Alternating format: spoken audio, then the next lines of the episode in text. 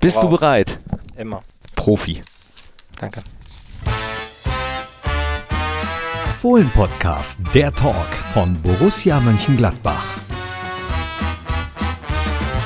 Und hallo, herzlich willkommen zum Fohlen-Podcast, der Talk. Immer am ersten eines jeden Monats laden wir uns Gäste ein, die irgendwas mit Borussia Mönchengladbach zu tun haben. Und diejenigen, die das hier nicht nur hören, sondern auch bei YouTube sehen, die wissen schon, wen wir zu Gast haben. Und diejenigen, die äh, es gelesen haben im Podcast-Catcher, die wissen es auch schon. Flo Neuhaus ist da. Hi. Hi, grüß dich. Ich freue mich hier zu sein. Ja, ich freue mich, dass du da bist, äh, Florian Christian Neuhaus. Wenn Wikipedia nicht lügt, stimmt das. Weiß jemand außer Wikipedia das? Und ja, dir. bestimmt. also meine Familie auf jeden Fall. Ähm, du hast deinen Job auch gemacht, hast nachgeforscht ähm, und bisher alles richtig. Ja, okay. Wobei, wenn man im Internet nachforscht, muss man ja auch immer ein bisschen vorsichtig sein. Mindestens, sage ich meiner Tochter immer, mindestens zwei Quellen. Besser, besser drei. Ich habe jetzt wirklich nur Wikipedia genommen, aber Glück gehabt. Ja, beim Namen auf jeden Fall richtig, aber du hast recht, im Internet stehen tatsächlich auch viele Sachen, die nicht stimmen. Zum Beispiel? Fällt dir was ein gerade? Ganz spontan tatsächlich Thema Gehalt ähm, ist meistens zwangsläufig falsch einfach. Das frage ich mich auch, stand sogar bei mir mal falsch drin. Also, wo ich mich gefragt habe, woher wollen die das wissen, wenn nicht jemand quatscht aus der Personalabteilung, aber das macht hier keiner. Ähm, manchmal ist, glaube ich, einfach nur Spekulation, um zu gucken, wie wird reagiert. Nicht nur beim Gehalt, sondern bei allem, was geschrieben wird, oder? Ja, es wird ja auch viel geschätzt ähm, und dadurch, dass man sich halt im Profifußball bewegt und da mehrere Summen öf öffentlich auch ähm, diskutiert werden, liegt man dann natürlich auch immer irgendwo im Bereich des Realistischen und Möglichen. Deswegen ähm, ist es in der richtigen Kategorie, aber halt nie genau richtig. Also wir können festhalten, du verdienst zwischen 200 Euro pro Monat und äh, 30 Millionen. Irgendwo dazwischen wird es sein. Gute Spanne. Ja. Bei mir auch. Perfekt. ist das gleiche gemeinsam. Ja, deswegen ist es so schön, äh, wenn man so ein Format hat, wie wir hier haben. Wir sitzen uns gegenüber und klar, im Nachhinein könnte man schneiden, aber machen wir eigentlich in den seltensten Fällen. Wir werden jetzt in diesem Podcast ein bisschen über dich, deine Fußballkarriere sprechen, über natürlich deine Vertragsverlängerung bei Borussia, wie es dazu kam, dass du jetzt wieder, muss man ja sagen, die 10 trägst, wie schon früher. Und damit sind wir auch schon direkt direkt bei früher. In Kaufering hast du angefangen, geboren in Landsberg am Lech. Wie bist du zum Fußball gekommen? Mhm, durch meinen Papa und meinen Bruder. Also ich habe einen älteren Bruder, der dann äh, auch mit vier, fünf Jahren mit Fußball angefangen hat und ich dann auch mit ihm immer gespielt habe. Ich war immer der Jüngere, immer der Kleinere. Er hat mich immer mit auf den Bolzplatz genommen und dann, als ich vier war, habe ich dann auch im Verein das erste Mal angefangen. Mein Papa war dann auch gleich mein Trainer. Ja, und dann äh, ging es los, ging die Reise mit dem Fußball los für mich. Aber wenn er der ältere Bruder ist und mit 4, 5 angefangen hat, dann musst du ja schon mit 2, 3 gekickt haben. Ja, also er hat mit 4, 5 angefangen und als er dann ja, 6, 7, 8 war, ähm, ging es dann bei mir tatsächlich auch los. Also es war dann schon früh immer ein Ball bei uns in der Familie dabei. Also er hat das quasi dann so ein bisschen mit, mit meinem Papa zusammen in die Familie gebracht. Ist das gut, wenn der Vater Trainer ist? Ich erinnere mich, als ich damals in Rheindahlen gespielt habe, ja, da war mhm. der Vater äh, von unserem Mittelstürmer Trainer, der hatte einen richtigen Wumms, der hat auch gut getroffen, aber trotzdem gab es innerhalb der Mannschaft immer Diskussionen, ob der nicht vielleicht bevorzugt wird. Bei mir war es tatsächlich eher in die andere Richtung, hatte ich immer das Gefühl. Also ich hatte immer das Gefühl, mein Papa sieht mich immer doppelt und dreifach streng und äh, hat mich dann auch eher mal ausgewechselt, wenn ich den Ball nicht abgespielt habe als andere. Und so war das dann immer ein Thema bei uns, muss ich sagen. Auch am Abend. Aber mir hat es nicht geschadet. Also ich fand, ich fand das, äh, ich kannte das dann nicht anders und für mich war es dann auch irgendwie gut in meiner Entwicklung. Nee, hat ja offenbar nicht geschadet. Äh, Bundesligaspieler, Nationalspieler äh, bei Borussia Mönchengladbach mit der 10 dabei. Aber war es dann auch am Abendbrottisch Thema, dass er dann noch da, also ich weiß, dass du auch dich sehr ähm, abseits des Fußballplatzes sehr mit Fußball beschäftigst, mit den Entwicklungen im Fußball, wie Fußball allgemein wahrgenommen wird. Äh, ist die Grundlage dafür auch schon früher gelegt worden, dass ihr ständig über Fußball diskutiert habt? Ja, selbstverständlich. Also Fußball war immer Thema und zum Glück haben wir in der Zeit, als mein Papa Trainer war, häufig gewonnen. Aber wenn wir mal verloren haben, dann war es auch auf der Autofahrt dann vom Spiel nach Hause natürlich Thema und ähm, ja, das war dann schon auch, dass dann viel über das, das Spiel gesprochen wurde und was nicht geklappt hat. Und das war dann auch nicht immer angenehm, aber gehört dazu und wie ich es eingangs schon gesagt habe, ähm, hat mir nicht geschadet. Gab es auch mal Strafen? Ähm, ja, ich musste schon die eine oder andere Strafrunde mal laufen, so, sowas nicht. Äh, Strafrunden gab es dann, ja? Mhm. Richtiges Straftraining. Mhm. Sowas gibt es heute nicht mehr, oder? Ähm, ich glaube leider nicht mehr, nee. leider? ja, also ich fand es wirklich jetzt nicht so ganz verkehrt. Also klar, es muss dann schon immer in Kontext passen, aber es war früher schon so, dass ähm, wir dann morgens meistens auf dem, auf dem Fußballplatz sind am Wochenende und dann bis abends die ganze Zeit durchgekickt haben. Und das hat schon irgendwie abgehärtet. Also da holt man sich schon dann ein bisschen Konstant auch, Konstanz auch. Und ich glaube schon, dass das ähm, wichtig ist für einen Fußballer. Dann springe ich jetzt mal kurz thematisch. Das ist der Tag, an dem klar ist, dass es jetzt äh, im Nachwuchs beim DFB so ein bisschen Umstrukturierung gibt. Hannes Wolf, äh, nicht dein Mannschaftskollege, sondern äh, Hannes Wolf, der U20-Trainer des DFB, übernimmt jetzt auch die Nachwuchsförderung. Und da gibt es ja große Diskussionen darum, äh, ob, ob jetzt die Kinder verlernen sollen zu gewinnen oder zu verlieren, wobei er das ja klargestellt hat. Höre ich bei dir aber raus, äh, wenn es in die Richtung gehen würde, was ja gar nicht so stimmt, würdest du für absolut verkehrt halten? Ja, auf jeden Fall. Also ich glaube schon, dass das wichtig ist und dass das auch ein Grund ist, warum man dann auch als, als Kind mit Fußball anfängt. Es geht schon viel um Gewinnen auch einfach und ich finde auch, also ich bin auch so erzogen worden, ich konnte tatsächlich auch bei Brettspielen nicht so gut verlieren in meiner Familie und dann ähm, gehört das auch dazu, damit umzugehen. Ich glaube, das muss man auch lernen, aber ich glaube, speziell im Fußball ähm, ist das schon ein sehr, sehr wichtiger Punkt und sollte auf jeden Fall weiter beibehalten werden. Also ich glaube, bei ganz vielen Sportarten. Ich war auch früher ein richtig schlechter Verlierer. Da flogen Tennisschläger, da flogen Fußballschuhe, da wurden Bälle zertreten und so. Wie, wie ähm, jähzornig warst du oder bist du? Ähm, ich würde sagen, ich habe häufiger gewonnen, deswegen ging es eigentlich. Aber das ist die andere so, Variante. Ja, genau, ganz so war es natürlich auch nicht. Ähm, klar, also ich würde lügen, wenn ich sage, bei Mensch ärgere dich nicht ist das äh, Brett und die Figürchen nicht auch mal durchs ähm, Wohnzimmer geflogen. Ah ja, okay. Aber das ist auch wirklich ein schwieriges Spiel. Also da ist ja auch viel meiner Meinung nach auf, auf Glück und wenig Strategie, deswegen konnte ich damit immer wenig anfangen. Ja, die einen sagen so, die anderen sagen ja. so. Bist du jemand, der erst äh, die vier voll macht bei Mensch ärgere dich nicht oben oder, oder erst gucken, dass die anderen schnell vors Häuschen kommen oder wie immer man das auch nennt? Ja, das ist ja so ein bisschen mein Problem. Also man braucht ja schon Würfelglück und dann würde ich schon sagen, schnell ins Häuschen reinbringen. Aber ich bin dann eher ein Fan von Mühle oder solchen Dingen, wo du so ein bisschen denken musst und ein paar Schritte nach vorne denken musst und nicht auf einen Würfel angewiesen bist. Hat daher die gute Antizipation beim Fußballspielen. Hat man bei dir immer, also ich habe das Gefühl mal gehabt, dass du ähm, immer schon drei, vier Optionen vorher weißt, wo der Ball hinkommt, bevor du den überhaupt am Fuß hast. Meinst du, das könnte... Vielleicht. Dann ist meine Oma dafür mitverantwortlich, weil ich mit ihr viel Mühle gespielt habe. Ah ja, früher. okay. Und zwar liebend gern. Also das war wirklich so, Nachmittag haben wir dann wirklich viel Mühle auch gespielt. Halmer auch? Nee, nur Mühle. Mühle. Dann gehen wir jetzt weiter in deiner Fußballkarriere. Kaufering ähm, bis 2007. Mhm. Und dann kam schon der TSV 1860 München und hat angeklopft oder wie läuft das dann? Ja, das war ganz interessant. Ähm, ich war in der vierten Klasse und in Bayern gibt es dann quasi den Übertritt zur weiterführenden Schule. Und dann haben wir gerade für, ich habe mit meiner Mama für eine Prüfung gelernt. Und dann kam ein Anruf am Telefon, eben hier der Jugendleiter von TSV 1860 München, sie würden mich gern zum Probetraining einladen. Meine Mama hat das erstmal gar nicht so geglaubt und gedacht, okay, wer ruft denn jetzt hier an? Hat äh, dann gesagt, ja, da müssen Sie meinen Mann anrufen, also meinen Papa in dem Fall. Ähm, dann haben sie sich bei ihm gemeldet, dann hat mein Papa bei uns wieder angerufen, weil der war zu dem Zeitpunkt in der Arbeit. Und dann haben die gesagt, ja, das stimmt, die wollen mich zum Probetraining am 28. Februar. Das weiß ich tatsächlich noch. Okay. Wusstest du da schon, dass du Profifußballer werden möchtest? Ja, so genau wahrscheinlich noch nicht, aber ich wusste schon, dass mir Fußball wahnsinnig viel Spaß macht und mir auch irgendwie ein Stück weit leicht fällt. Also ich habe dann auch im Verein bei VfL Kaufering mit ein Jahr Älteren zusammengespielt. Also meine Freunde sind auch älter. Und wir hatten dann auch eine Merkur Cup Saison, wo wir auch als sehr, sehr kleiner Verein damals sehr erfolgreich waren. Deswegen wusste ich schon irgendwie, dass ich sehr ehrgeizig und ambitioniert bin. Aber klar, als zehnjähriger Junge ist Profifußball natürlich noch total weit weg. Also man himmelt die natürlich an. Ich war damals Fan von Werder Bremen als Kind, von den ganzen Spielmachern, über Diego, Özil, Miku früher.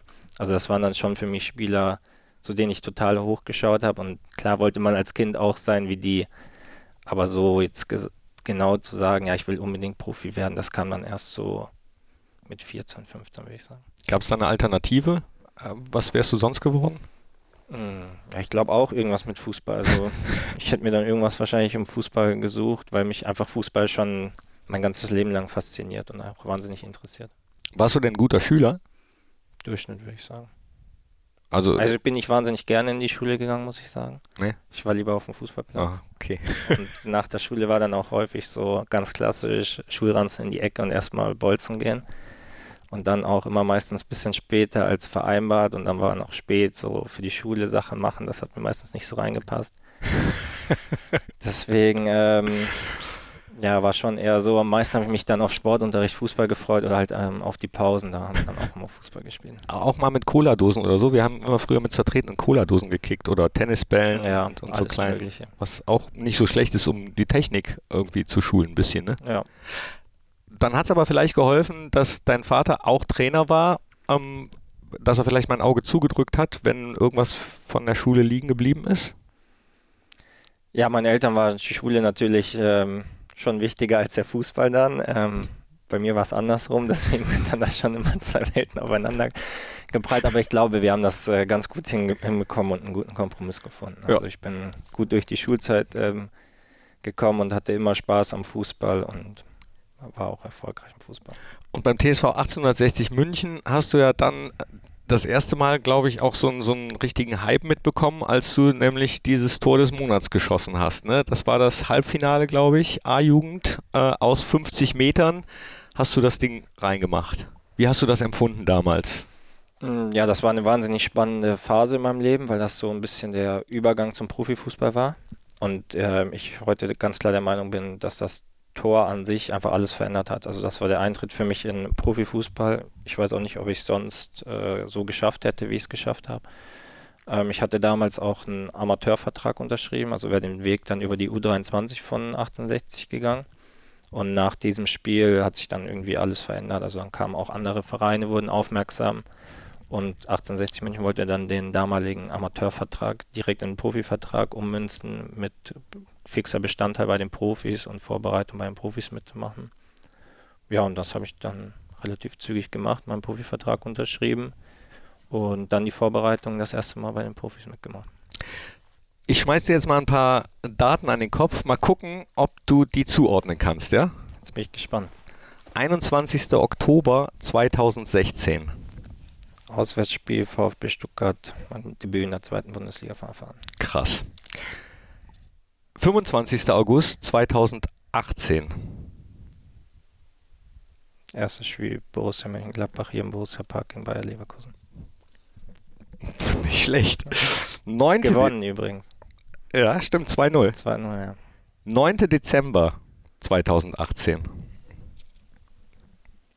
9. Dezember 2018. Das war ja die gleiche Saison. Das könnten wir am 9. Dezember. Trainer war Dieter Hecking. 9. Dezember. Mein erstes Tor gegen VfB Stuttgart. Wieder der VfB Stuttgart. Ein nach Einwechslung.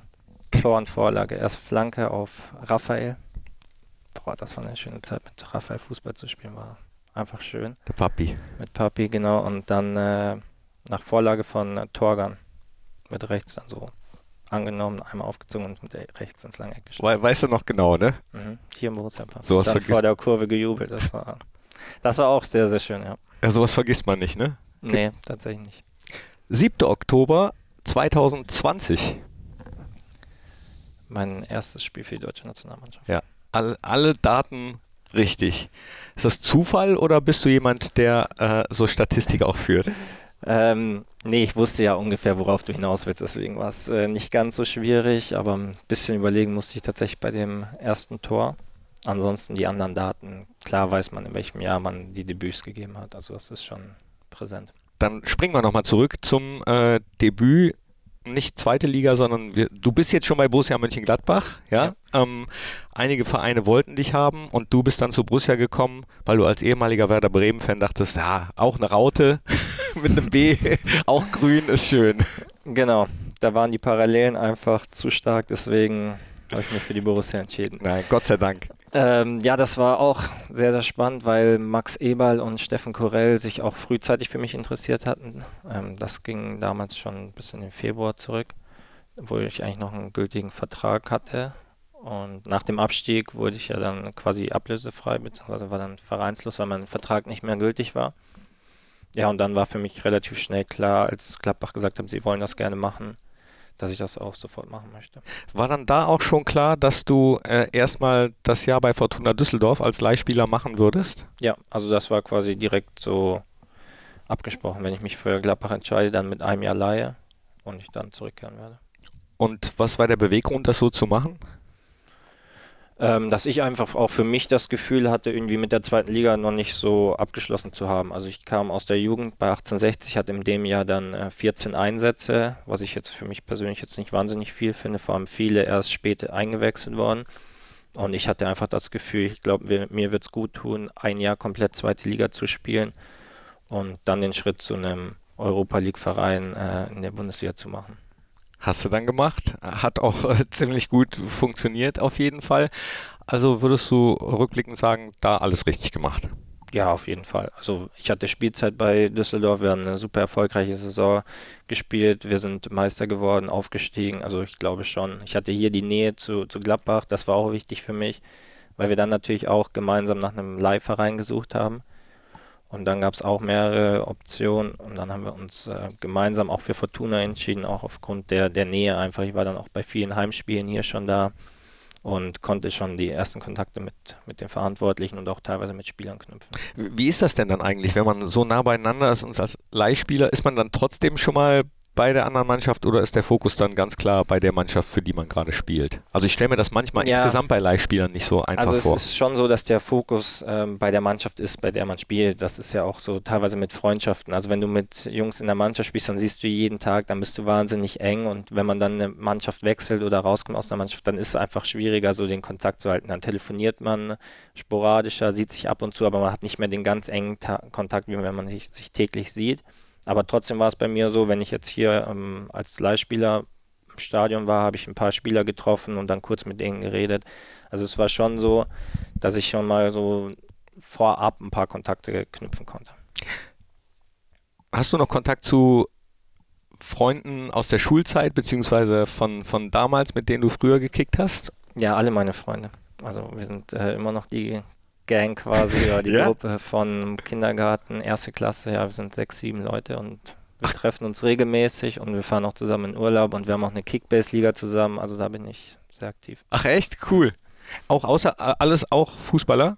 Ja, bei mir in der Heimat. Also bei dir dreht sich alles um Fußball? Ja, tatsächlich sehr viel. Was machst du denn, wenn du nicht Fußball spielst?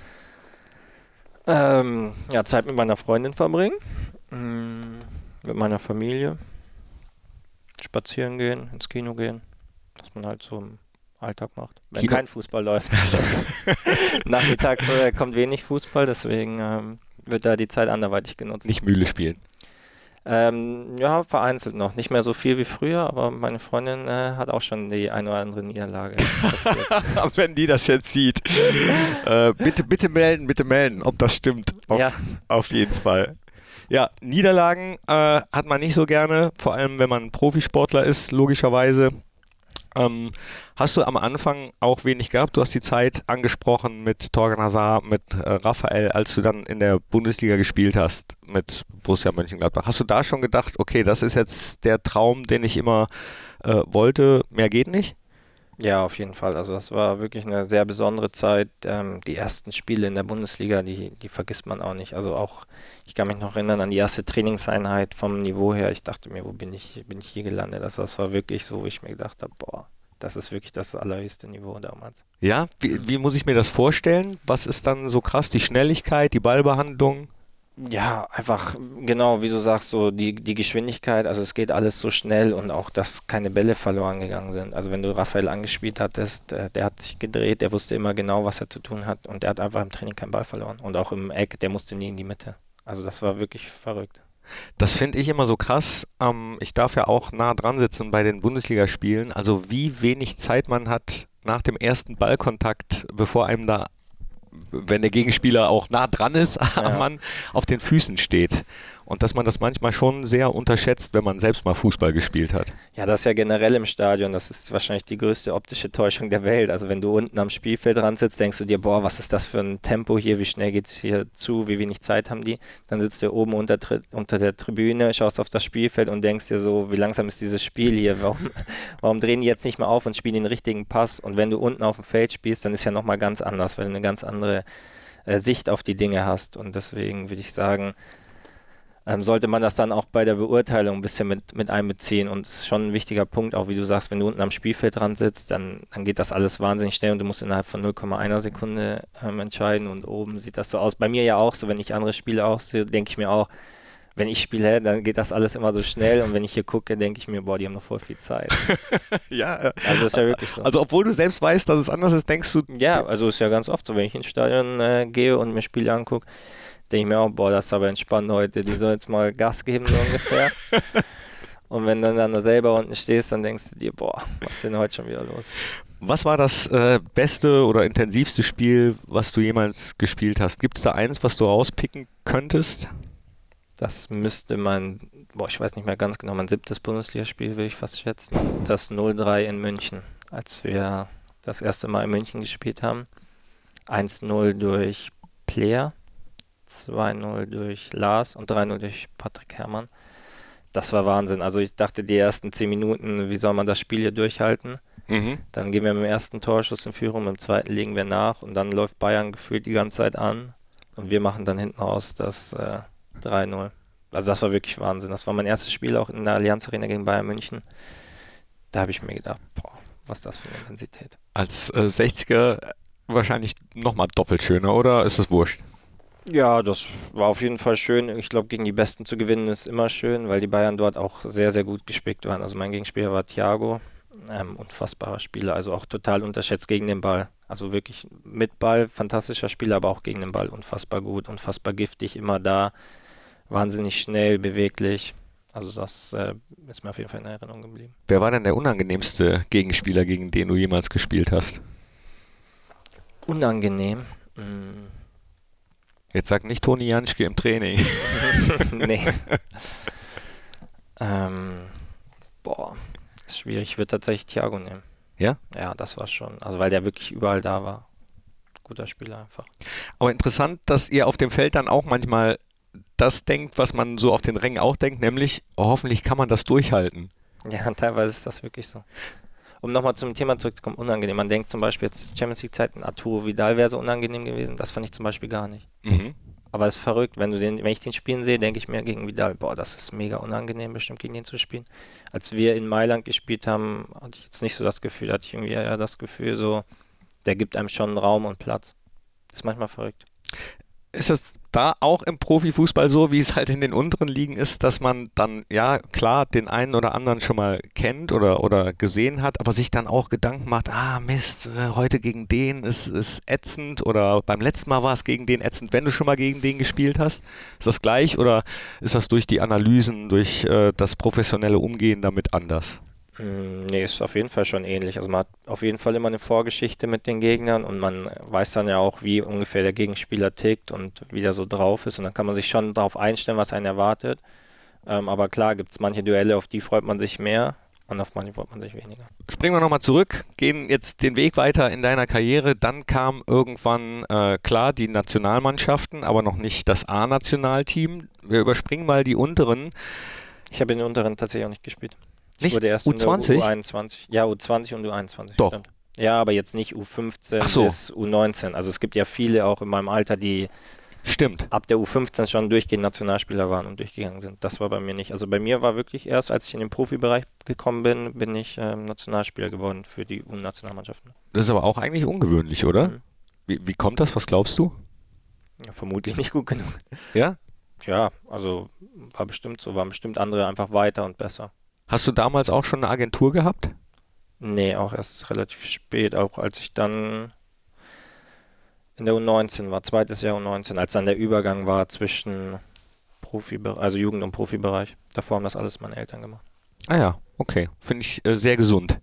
Ja, aber war jetzt auch nicht so, dass man jetzt äh, wahnsinnig schwierige Aufgaben hatte. Also man kriegt, also bei mir war das damals so, ich habe meinen ersten Vertrag dann, beziehungsweise mit meinen Eltern zusammen, mit äh, 14 in der U15 unterschrieben.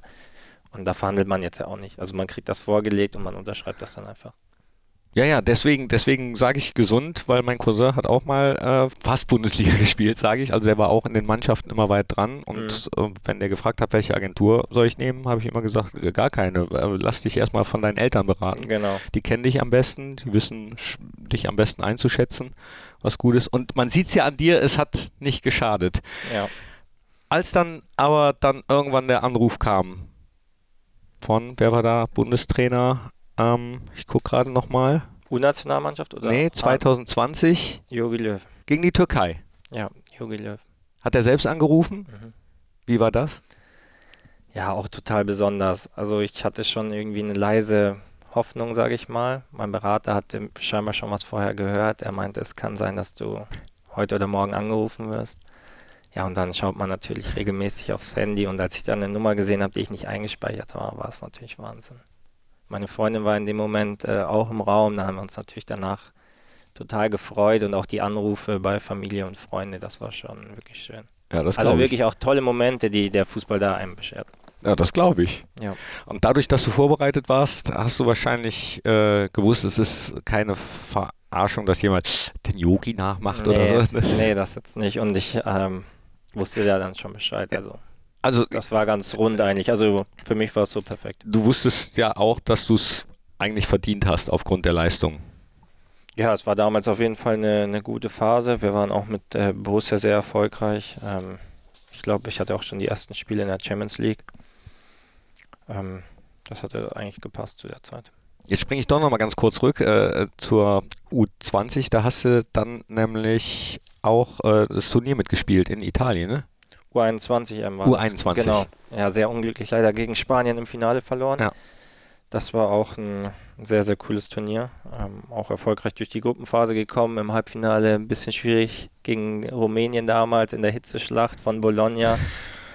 ähm, aber auch dort dann 4-2, glaube ich, am Ende gewonnen. Ja, und dann leider im Finale knapp unterlegen. Gibt es da noch irgendwas, wo du so einen Haken drunter machen möchtest? In deiner Karriere, auch bei der Nationalmannschaft? Wie genau jetzt? Naja, äh, dass du sagst, äh, das Kapitel ist auch noch nicht abgeschlossen, so wie du damals zweite Liga noch nicht abgeschlossen hast, dass du sagst, so, Nationalmannschaft, da gibt es auch noch ein bisschen aufzuholen. Also ich weiß, man soll einen Schritt, äh, einen Schritt nach dem nächsten machen, aber wo soll ein Haken hin? Ja, ein Haken im Fußball würde ich generell nirgends setzen. Also jetzt erstmal es mit der Borussia wieder so ein bisschen in die Spur zu finden. Und dann lasse ich mich einfach überraschen, was passiert. Aber ich war 22 bei der Europameisterschaft im Kader. Natürlich ist das was Besonderes, wenn du für dein Land ein Turnier spielen darfst. Leider bin ich damals nicht zum Einsatz gekommen. Das wäre natürlich nochmal ein sehr, sehr schöner Moment, vielleicht bei einem Turnier mal zum Einsatz zu kommen. War es trotzdem schön, obwohl es jetzt nicht so erfolgreich war? Ja, ich fand schon. Also ich habe wahnsinnig viel aus der Zeit ähm, mitgenommen. Was halt ein bisschen ärgerlich war, es war noch so teils Corona. Also die Stadien waren nicht komplett gefüllt, wir hatten ein paar Vorsch Vorschriften noch. Das war alles nicht, nicht ganz so easy in der Zeit, ähm, ähnlich wie die Champions League-Zeit. Das ärgert mich eigentlich am meisten. Ich habe das ja. schon oft gesagt, auch in, in anderen Podcasts, als wir schon zusammen waren, wenn ich mir den Moment vorstelle in Madrid, wir schauen auf das iPad, wir sind da im Estadio Santiago Bernabeo, Inter Mailand spielt unentschieden, wir kommen eine Runde weiter und wir laufen danach zu unseren Auswärtsfans, was das für ein Moment gewesen wäre.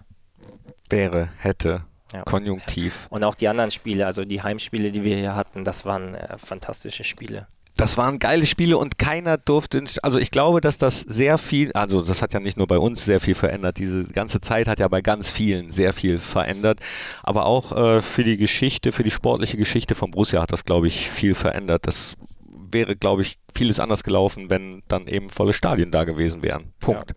Machst du dir dann noch manchmal drüber Gedanken, was äh, gewesen wäre, wenn? Bist du überhaupt ein Typ, der der Vergangenheit manchmal noch so ein bisschen nachhängt? Nee, das jetzt eigentlich gar nicht. Ähm, ab und zu sehe ich dann auf meinem Handy alte Videos noch aus der Nacht aus dem Hotel und ähm, dann kommen sehr, sehr schöne Erinnerungen hoch, wenn wir dann zusammen die Borussia-Lieder singen, ähm, alle zusammen in den Armen liegen. Das ist dann äh, schon schön und auch das sind Momente für die Ewigkeit, die zwar jetzt nur wir haben, die wir nicht genau mit den Fans teilen können. Das ist was, was ich meinte. Das wäre nochmal schöner gewesen, vor der Kurve dann äh, die Lieder zu singen. Ähm, so haben wir sie für uns im Hotelzimmer gesungen. ist für mich auch schön. Wie hast du insgesamt die Corona-Zeit empfunden? Hm, ich würde sagen, ich bin eigentlich ganz gut durchgekommen. Ich war nicht einmal offiziell infiziert damit. Ähm, ist wahrscheinlich auch relativ ungewöhnlich. Was, was heißt, dass du, hattest keinen positiven Test? Test? Genau, also nicht wissentlich. Ähm, war natürlich für alle eine total schwierige Zeit. Ähm, ich habe dann auch versucht, im Rahmen meiner Möglichkeiten meine Heimatstadt so ein bisschen zu unterstützen. Ähm, ich hoffe, das hat wahrscheinlich ganz gut geklappt, aber klar, das war für alle einfach keine schöne Zeit und sind wir einfach froh, dass die Zeit vorbei ist. Ja, ihr habt ja auch als eine der ersten Mannschaften sofort äh, kam der Capitano ja und hat äh, gesagt, dass die Mannschaft auch auf einen Teil des Geldes verzichtet, ne, um äh, eben allen anderen Mitarbeiterinnen und Mitarbeitern im Verein ein gutes Gefühl zu geben. Das hat ehrlich gesagt auch äh, gut getan, vielen, weiß ich, aus, aus unterschiedlichen Gesprächen. Gab das große Diskussionen bei euch oder war das sofort klar? Ähm, nee, das war eigentlich sofort klar, weil es einfach eine totale Ausnahmesituation war und dann haben wir uns schon auch in der Pflicht gesehen, ähm, einfach zu helfen, wo wir helfen können. Jetzt mache ich einen Sprung, der hat inhaltlich gar nichts äh, äh miteinander zu tun. Ich springe nach China. Und zwar zur China-Reise. Das war auch ein ganz besonderer Moment. Du sprichst von Momenten, die der Fußball einem beschert. Ich könnte mir vorstellen, dass das auch so ein Moment war oder Momente waren, weil äh, vor allem du, aber auch Christoph Kramer zum Beispiel, ihr hattet ja einen eigenen Fanclub da in China. Wie hast du diese gesamte Reise und diese Momente empfunden? Ja, das war eine verrückte Reise. Vor allem bei mir war es noch gar nicht klar, dass ich da überhaupt mitfahre, weil zwei Wochen später eben die U21 EM anstand, von der du eben gesprochen hast. Ähm, ich bin im Nachhinein total froh, dass ich die Reise mitgenommen habe. Ähm, das war für alle Beteiligten, glaube ich, ein, ein einmaliges Erlebnis, wie wir dort empfangen wurden wie viel äh, Nähe und Liebe wir von den Fans äh, bekommen haben, war schon, war schon wirklich toll zu sehen und äh, hat uns Spieler natürlich auch total gefreut und deswegen ist das auch heute tatsächlich noch Thema bei uns in der Kabine und äh, wir Ach so, sprechen echt? damals über die Zeit, genau. War wirklich eine, eine gute Phase. Ja. Mit wem quatscht ihr darüber oder was redet Ja, mit ihr? denen, die dabei waren, also mit Patrick Herrmann, Toni Janschke, Chris, ähm, und dann werden die ein oder anderen Anekdoten von, äh, von der Reise erzählt. Ja, äh, an eine kann ich mich äh, erinnern. Mal gucken, ob wir es rausschneiden müssen. Nee, eigentlich nicht. Ich nenne ja keine Namen. Es gab ein, ähm, ein Schild, was hochgehalten wurde. Da wurden Spieler vom Borussia Mönchengladbach aufgefordert, äh, ja, die betreffende Person, die das Schild hochhält, anzuschauen. Look at me stand auf diesem Schild. Und da haben äh, einer, einige aus der Mannschaft gedacht, dass sie Lokatma heißt. Wir ich würde würd sagen, du sagst jetzt auch mal den Namen, weil das ist schon sehr witzig. Ich, ich, sag, den Namen auf, ich sag den Namen auf keinen Fall. Wenn den jemand sagt, dann musst du den sagen. Ja, Chris hat äh, tatsächlich ähm, Look at me immer gesehen. Bis wir ihm danach mal gesagt haben, dass das heißt Look at me. Aber ja, das ist natürlich wirklich eine der besten Geschichten, die wir auch haben. Ähm, auch, dass Toni Janschken einen Zweikampf verloren hat in dem Spiel, den er eigentlich nie verlieren darf. Das Ach so, ist echt? auch noch Thema. Ja, wir haben da schon die ein oder andere lustige Geschichte. Wobei ich mir bei Chris vorstellen könnte, dass er äh, auch sagt, dass das ein Scherz war ja, wir kennen ja dann Chris auch, dann redet er wieder viel und verpackt das dann wieder so, als hätte er das schon von Anfang an gewusst und wollte nur lustig sein. Aber Chris, du bist nicht der Einzige. Ähm, ich habe mal bei einem Sender gearbeitet, wo wir Pferderennen übertragen haben und dann immer die Namen der Pferde gelesen haben. Und die haben ja auch sehr klangvolle Namen. Und dann habe ich nur gesehen, es ist ein spanischer Jockey und so und habe gesagt, oh, das nächste Pferd mit einem Jockey hat auch einen tollen Namen. Foreverdo, Foreverdo. Mal gucken, ob dieses Pferd gewinnt und äh, das Pferd hieß dann aber Forever Do. also äh, Chris ist da nicht der Einzige, ähm, der so auf dem Holzweg war. Gut, äh, aber ist ja lustig. Manchmal, ja, manchmal macht, man, macht man eben so Sachen. Ja, die China-Reise, äh, da machen wir jetzt auf jeden Fall einen Haken drunter. Du hast Fans angesprochen. Du hast bei Instagram 129.000 Follower, habe ich gesehen. Weißt du noch, was du als allererstes Video hochgeladen hast? Wahrscheinlich mein Tor. Welches? Dortmund. In der U19. Ja, diesen 50-Meter-Schuss, äh, genau. Wieso wahrscheinlich, weil der alles verändert hat, wie du eben gesagt hast, ne? Dieser Schuss. Ähm, ja, und weil ich davor schon was hochgeladen habe, aber das habe ich gelöscht. Deswegen muss ich jetzt gerade überlegen, so, ähm, was, was denn? jetzt ganz unten ist. Ich weiß gar nicht mehr. Das war auf jeden Fall aus meiner Jugendzeit noch. Ähm, habe ich ein paar Sachen hochgeladen, deswegen musste ich gerade ein bisschen überlegen, was denn mein letzter Post eben ist. Aber dann habe ich mir gedacht, das ist naheliegend. Ähm, ja, das habe ich dann einfach nach dem Spiel ähm, hochgeladen, weil ich hatte das Gefühl, das passt ganz ah, gut. Ach so, komm, du weißt doch, was du gelöscht hast. Ja, das waren einfach noch Bilder von U19-Spielen. Also jetzt nichts Besonderes. Ach, ach so. Okay. Und hauptsächlich sportliche Sachen, äh, du postest da wenig Privates, ne? Ja. Ja. Ja, lassen, lassen wir dann auch dabei. Du hast nochmal so ein Tor geschossen. Nochmal ein Tor des Monats, nochmal aus weiter Entfernung gegen Mainz 05. Und auch das sah nicht nach äh, Zufall aus. Nee, da kann ich dir aber jetzt nicht das genaue Datum sagen, aber ich weiß noch, wie die Situation war. Langer Ball aus der eigenen Hälfte, der Torwart kam raus, ähm, legte mir dann mit seinem Kopf schön auf meinen linken Fuß. Ich lege ihn mir auf meinen rechten und schieße einfach und hatte ein bisschen Glück, dass er sich reinsenkt. Ja, ähm, wusstest du in dem Moment, als der Ball deinen Fuß verließ, dass der passt? Weiß man sowas? Ähm, es hatte sich auf jeden Fall gut angefühlt, aber ich hatte schon auch das Gefühl, dass der Torwart hinkommen kann. Ähm, allerdings weiß ich auch, dass es für Torhüter immer schwierig ist, im ähm, Rückwärtslaufen einen guten Absprung zu finden und den Ball zu halten. Also man sieht das ja auch, dass solche Tore häufiger vorkommen. Und ähm, das ist auch nicht so richtig angenehm für die Torhüter. Also ich habe da auch im Training dann viel mit meinen äh, Torhüter-Jungs gequatscht darüber. Und die haben schon gesagt, also wenn, wenn man das erkennt und diese Chance da ist, sollte man es auf jeden Fall mal probieren und mal abziehen, weil das wirklich nicht so angenehm ist. Weil die dann auch meistens nicht in ihrem Ablauf sind. Heute haben ja heutzutage immer Abläufe und machen Figuren. Ähm, das können die dann meistens bei so einem Schuss nicht machen. War das früher noch nicht so? Weiß ich nicht. Aber heutzutage ist ja so, dass ganz oft so Torhüter, wenn sie im 1 gegen 1 sind, dass sie ja dann quasi am Ende in so einer Figur stehen, um dann auch vielleicht mal sich zu vergrößern und angeschossen zu werden. Also das Torwartspiel hat sich auf jeden Fall über die Zeit verändert. Macht es dir das schwieriger als Feldspieler?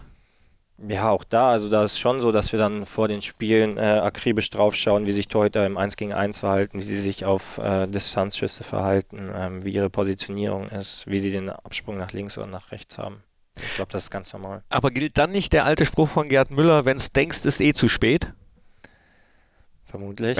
Ab und zu ist vielleicht einfach draufhalten nicht das Schlechteste. Oder intuitiv. Wayne Rooney hat, glaube ich, mal gesagt, wenn ich nicht weiß, wo ich hinschieße, wo soll es dann der Torwart wissen? Ja, hat, er, hat er auch wieder recht. Ne? Bevor wir auf die Jetztzeit kommen bei Borussia und wie es zur Vertragsverlängerung kam, würde ich gerne mit dir äh, unsere Rubrik machen, die wir hier immer haben, nämlich den Fragengalopp. Dein Lieblingsgetränk? Mm, Maracuja-Scholle. Lieblingsessen? Schnitzel mit Pommes. Lieblingsserie, entweder TV oder Streaming? Ich muss entscheiden zwischen Haus des Geldes und Prison Break. Alle, Prison Break. Alle Prison Break. Ja, ist aber Alle gut. Fußballer Prison Break. Das ist ja auch gut. Hat ja einen Grund. Ich habe es immer noch nicht gesehen. Lieblingsurlaubsziel? Mallorca. Echt Malle? So ganz, ganz banal Malle? Mhm. Oh, cool. Äh, Lieblingsstadion außer Borussia Park? Oh, in dem ich schon gespielt habe oder weltweit? Ist egal. Anfield Road. Oh ja. Will ich, war, ich unbedingt mal ich war auch noch nie da. Nee, ich auch nicht, aber ich will unbedingt mal hin. Darf ich gar nicht sagen, dass ich als Gladbach. Ja, müssen wir mal zusammen hin. Ich habe nichts dagegen. Ja, ich bin, also ich bin dabei. Mal, wie der Spielplan dieses Jahr aussieht, vielleicht zusammen hin. Ich bin dabei. Eine Freundin meiner Mutter hat, äh, die ist Engländerin, die wohnt aber hier in Mönchengladbach, die hat äh, ihren Sohn da noch wohnen. Also wir, wir haben, ja, ne, wir haben eine Bleibe, wir können pennen. Auf jeden Fall. Also schöne Grüße an Theresa. Am besten Champions League. Nee, die spielen dieses Jahr nicht Champions League, Euroleague spielen. Unter ja. der Woche. Ja, die Saison schaffen wir es nicht mehr. Da müssen, wir, müssen wir privat hin und schon mal gucken. Also, äh, also doch, diese Saison würde, würde ja, also ich meine, ja, diese, ich weiß, was du, du, weißt, was ich meine, ne? weiß, und ihr wisst das auch, ne? Also diese Euroleague-Saison sind wir nicht dabei. Richtig. Leider, leider. Ähm, dann geht's weiter. Lieblingseissorte? Mm, ich bin eher fruchtig, muss ich sagen. Mango. Ja, du bist so der Mango-Typ, ne? Mhm. Mango, Mango, Maracuja. Mango, Maracuja. Mag ich sehr gerne. Dein persönlich bestes Spiel aller Zeiten? Oh, schwierige Frage. Kannst, kannst auch einen Joker nehmen. Oder ähm, sagen, komm, nee, ich habe jetzt mehrere im Kopf, aber ich würde äh, anhand des Gegners jetzt auch mal Champions League Spiele nehmen und dann würde ich einfach Inter Mailand sagen. In Mailand. Oh, dieser Pasta, der, der war ja. schon, den, den spielen nicht viele. Daran habe ich jetzt oh. gedacht. Oh. Oh, war schon schön. ist naheliegend. Auch, auch, wenn ich nicht viel vom Fußball verstehe, da habe ich gesehen, der ist nicht so einfach zu spielen. Ich würde gerne mal nach Liverpool an die Anfield Ja, das wäre es gewesen. Ich würde gerne mal. Was will ich denn gerne mal, was ich noch nicht gemacht habe? Hm. Ich weiß ja nicht, was du alles schon Ja, gemacht oder nicht gemacht hast. Ich nehme das mit Anfield Road. Ich würde gerne mal an die Anfield Road. Ja, nicht Bungee-Jumpen, Fallschirmspringen, Nee, daran habe ich jetzt auch gedacht, aber das will ich alles gar nicht machen. Nee? Nee, also das reizt mich gar nicht. Okay. Ich habe jetzt auch gedacht, aus dem Flugzeug zu springen, also, aber das will ich nicht machen. Das reizt mich nicht, deswegen. Nee, ich nehme das Anfield Road. Wenn du eine Zauberkraft hättest oder dir wünschen dürftest, welche wäre das? Ich würde gern fliegen können. Dein liebster Fußballsong? Elf vom Niederrhein. Wenn du eine Fußballregel ändern könntest, welche wäre das? Eine Regel ändern. Oder irgendwas am Fußball? Die Tore vielleicht ein bisschen höher, damit ich auch mal Tore schieße.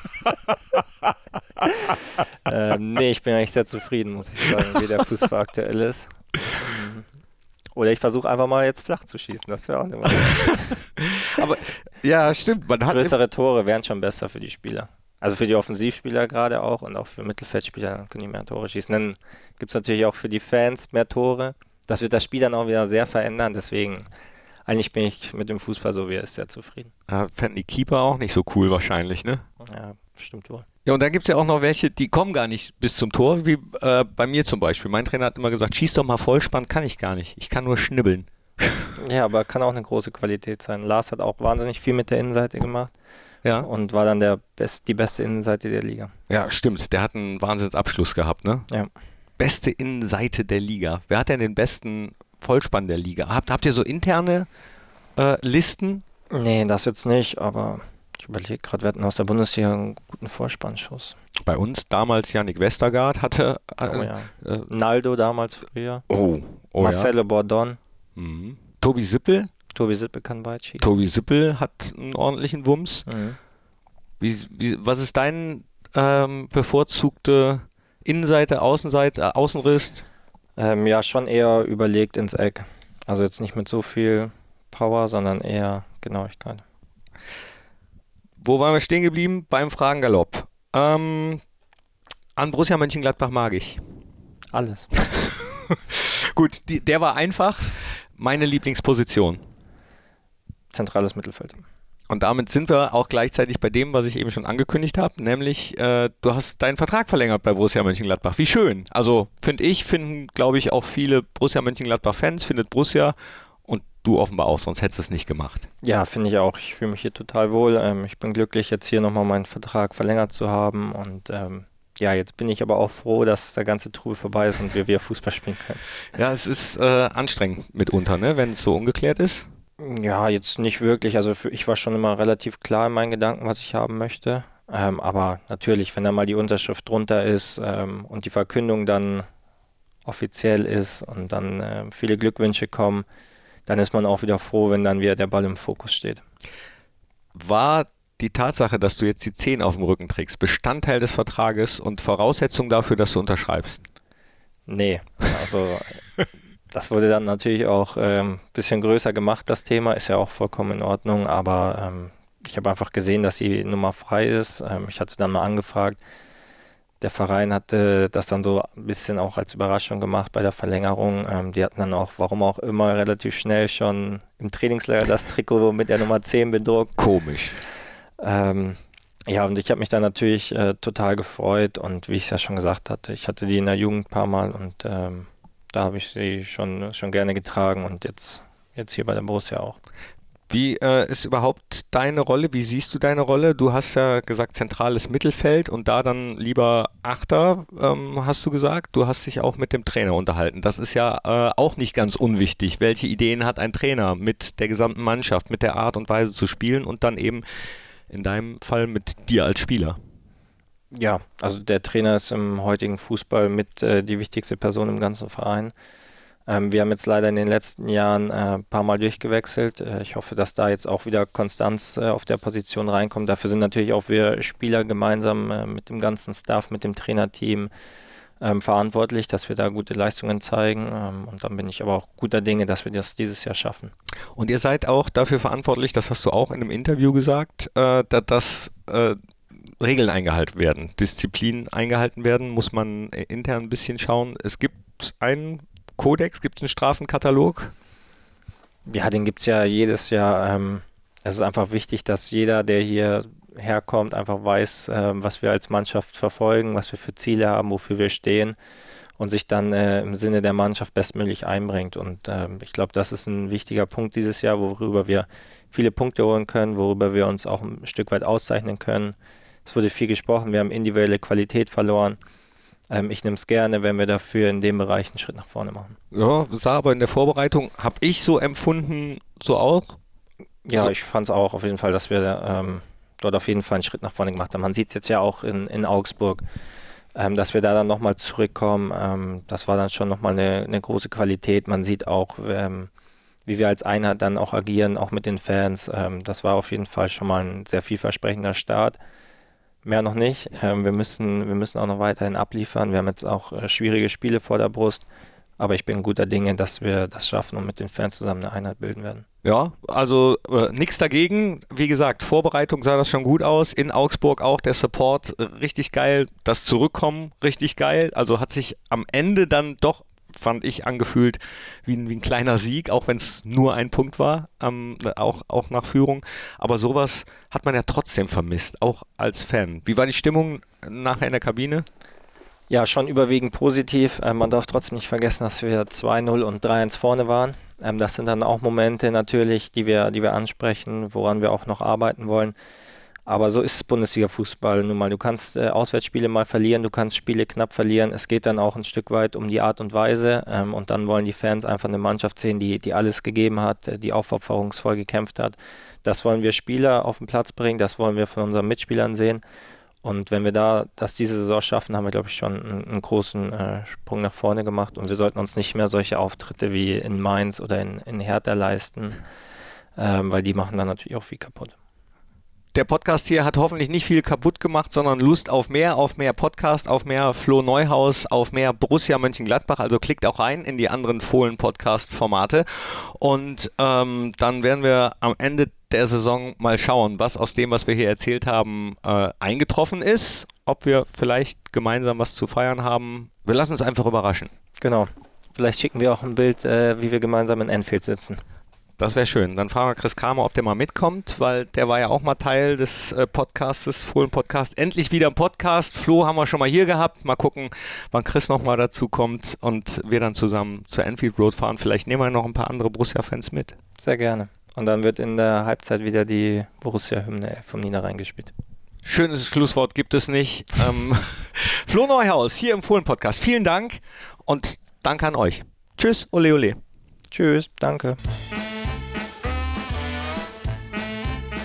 Das war der Fohlen-Podcast. Jetzt abonnieren und keine Ausgabe mehr verpassen. Fohlen-Podcast für euch, mit euch. Wir sind die Fohlen. Wir sind Borussia Mönchengladbach.